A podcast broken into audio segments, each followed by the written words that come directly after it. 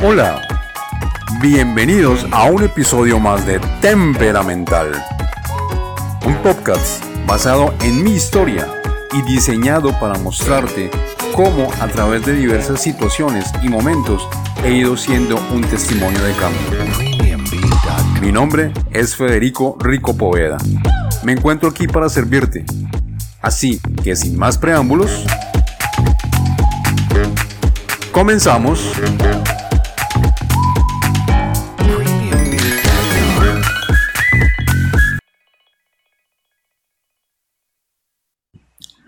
No existe peor intolerancia que la de la razón.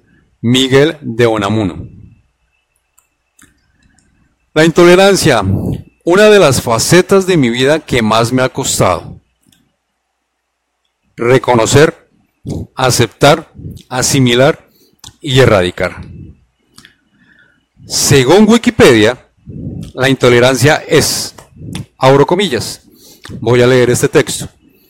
Actitud de la persona que no respeta las opiniones, ideas o actitudes de los demás si no coinciden con las propias se caracteriza por la perseverancia en la propia opinión, a pesar de las razones que se puedan esgrimir contra ella. Supone, por tanto, cierta dureza y rigidez en el mantenimiento de las propias ideas o características que se tienen como absolutas e inquebrantables. Cierro comillas. Esto nos conduce directamente a la discriminación, discriminación racial, social, política, religiosa, familiar, intrapersonal. Pero, ¿en qué está basada la intolerancia? ¿Qué creencias estamos defendiendo? ¿Y son realmente nuestras esas creencias? Miremos esta imagen. Para quienes me están escuchando en el podcast, es la foto de la carita de un bebé. En su frente tiene tatuado unos barrotes de una cárcel y se alcanzan a asomar dos manos cogiendo esos barrotes. Lo acompaña una frase que dice, tan pronto como nace, se le asigna un nombre, una religión, una nacionalidad, un equipo de fútbol y una raza. Pasará el resto de su vida defendiendo una identidad ficticia. Tanto tú como yo somos un conjunto de creencias impropias. Jamás se nos dio la oportunidad de elegir. Simplemente seguimos una historia que nos contaron y asumimos como propia. y de ahí no nos salimos nunca. Parecemos unos caballos que tienen sus tapaojos, de los cuales no nos permiten ver ni para allá ni para allá, sino mirar solo al frente y continuar con el, con el camino que están marcando los demás. A mí me gusta mucho esta frase y esa imagen porque refleja nuestra realidad. Somos prisioneros de nosotros mismos y de un sinnúmero de creencias que en realidad no son nuestras. Esto nos lleva a pensar en los dos tipos de verdad que existen, la verdad absoluta y la verdad relativa. Dentro de la verdad absoluta están que Dios existe, lo queramos llamar eh, energía, un ser superior, como sea, pero existe. El sol es cálido, el agua moja, el tigre tiene unos dientes muy poderosos, el proceso de gestación requiere de un óvulo y de un espermatozoide, la comunicación o la conexión entre el hemisferio derecho y el izquierdo de nuestro cerebro nos lleva a un nivel mucho más elevado de conciencia y de creatividad, entre otras muchas más verdades absolutas. Las verdades relativas son creencias, paradigmas o leyes creadas por el hombre con el único propósito de dominar al hombre, dominar a la humanidad. Mencionemos dos que son muy importantes y que más manifiestan este dominio. Son la religión y la política. La religión. Mi opinión, sin querer, sin querer entrar en discusión y en contradicción, en este tipo de creencias es una de las verdades relativas más poderosas creadas por el hombre para dominar al hombre, asustando y atemorizando a aquellos sumisos con un Dios castigador y un demonio, que como tal este último no existe, nunca ha existido y jamás va a existir. Nacemos y nos bautizan. De hecho, yo, cuando cada uno de mis hijos tenía tres meses de edad, cometí el error de bautizarlos. No les pregunté, ¿ustedes quieren hacer esto? ¿Ustedes les antoja hacer, hacer esto? No, simplemente los llevé a una iglesia que les pusieran agua ahí en la cabeza y, nada más. Ellos sin, sin saber qué era lo que estaban haciendo con ellos, no hacían sino llorar en su momento. Ahí ya estamos siendo víctimas de una sociedad, sociedad, ya estamos siendo víctimas de una sociedad de consumo en la que nos venden una idea de unos sacramentos que debemos cumplir y que de hecho no existen, porque en la Biblia no existen. Y que si no los cumplimos, empezamos a ser rechazados o excluidos de ciertas actividades sociales para poder pertenecer a una falsa sociedad. ¿Quién se inventó esto? Nuevamente, el hombre para dominar al hombre. Yo soy un absoluto creyente en Dios en este momento. Pero no creo en Dios y no veo a Dios como lo ve la mayoría de la humanidad, como lo mencionaba líneas atrás, como un Dios castigador y un Dios opresor, que nos lleva al demonio o nos lleva al infierno. Como lo dije, esto en realidad no existe. Hace un par de años yo era un absoluto ateo, pero esto ya es otra historia, es otro podcast, es otro blog.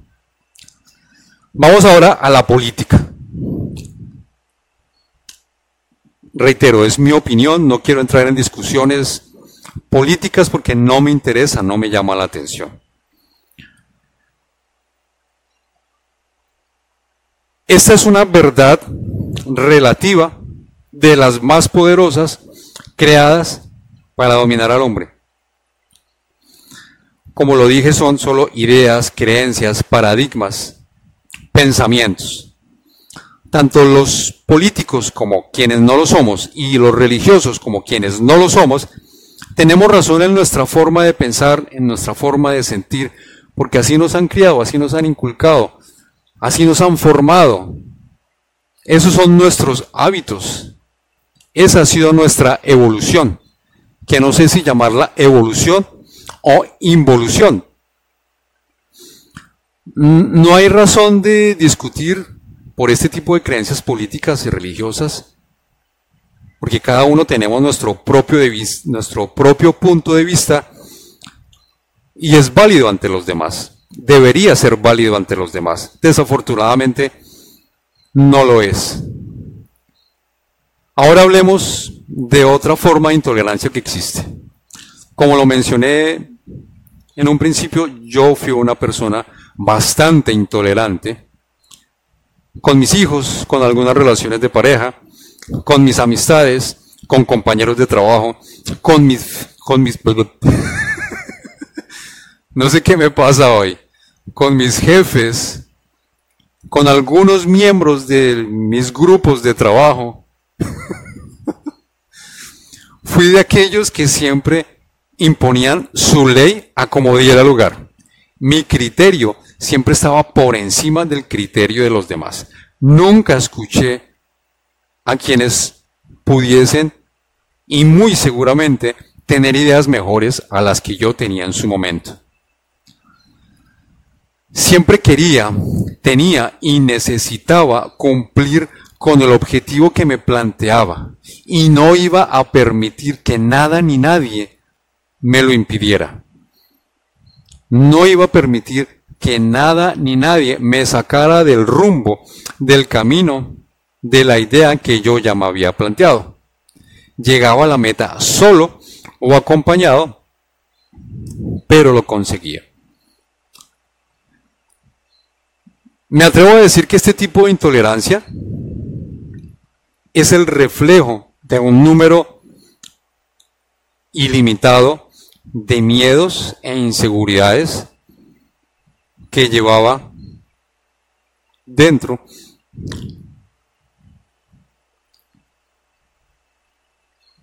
de los cuales tú también puedes estar siendo un reflejo de eso.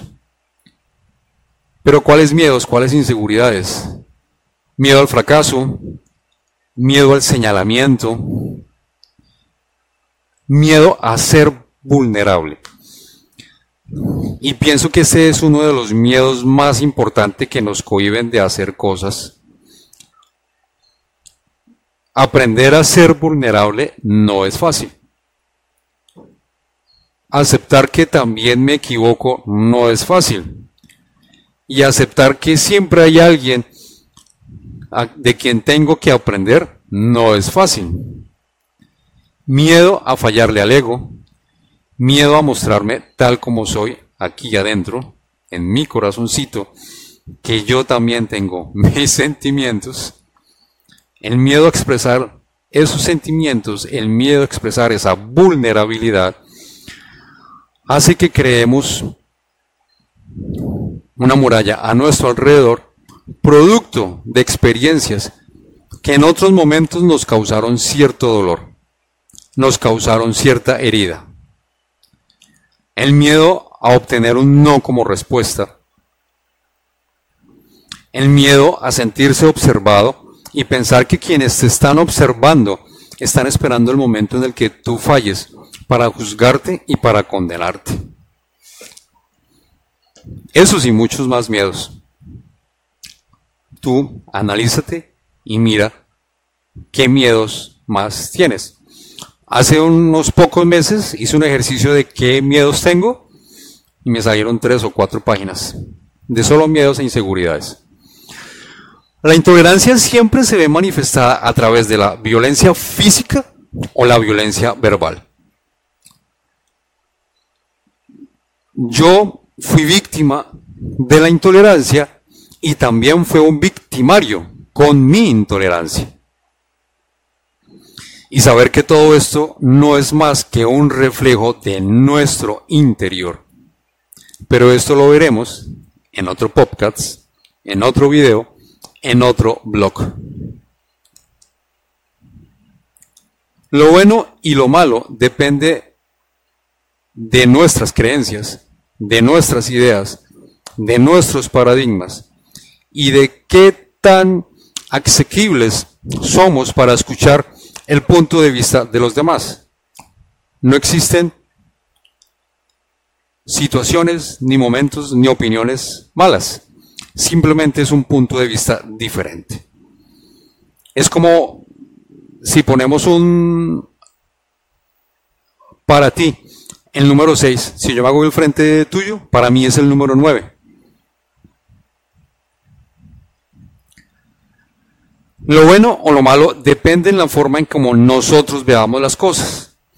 El detalle aquí es poder llegar a un acuerdo, pero para poder llegar a eso existen una cantidad de factores que primero debemos observar en nosotros y corregir en nosotros. Siendo así, ¿por qué en lugar de concentrarnos en un conflicto insano, no mejor nos sentamos a escuchar la opinión de quienes no están de acuerdo con nosotros. Muy seguramente, en eso que podemos escuchar, hay una lección para nosotros, hay un aprendizaje hacia nosotros, hay algo que nos está mostrando en realidad cómo somos nosotros. La vida a diario nos da lecciones de las que debemos aprender constantemente. Escuchando, asimilando y entendiendo, podemos aprender, enriquecer y aumentar nuestros conocimientos, por ende nuestras relaciones interpersonales y nuestra relación interpersonal y la convivencia será mucho mejor. La intolerancia retiene las piernas del hombre con los grilletes de la ignorancia y tapa los ojos con las costras del miedo y la superstición. Napoleón Hill. Mi querido amigo temperamental, mi querida amiga temperamental, gracias por ver este video, gracias por escucharme en este podcast. Te deseo un día extraordinario, te deseo un día fantástico en compañía de los tuyos. Que Dios te bendiga. Namaste.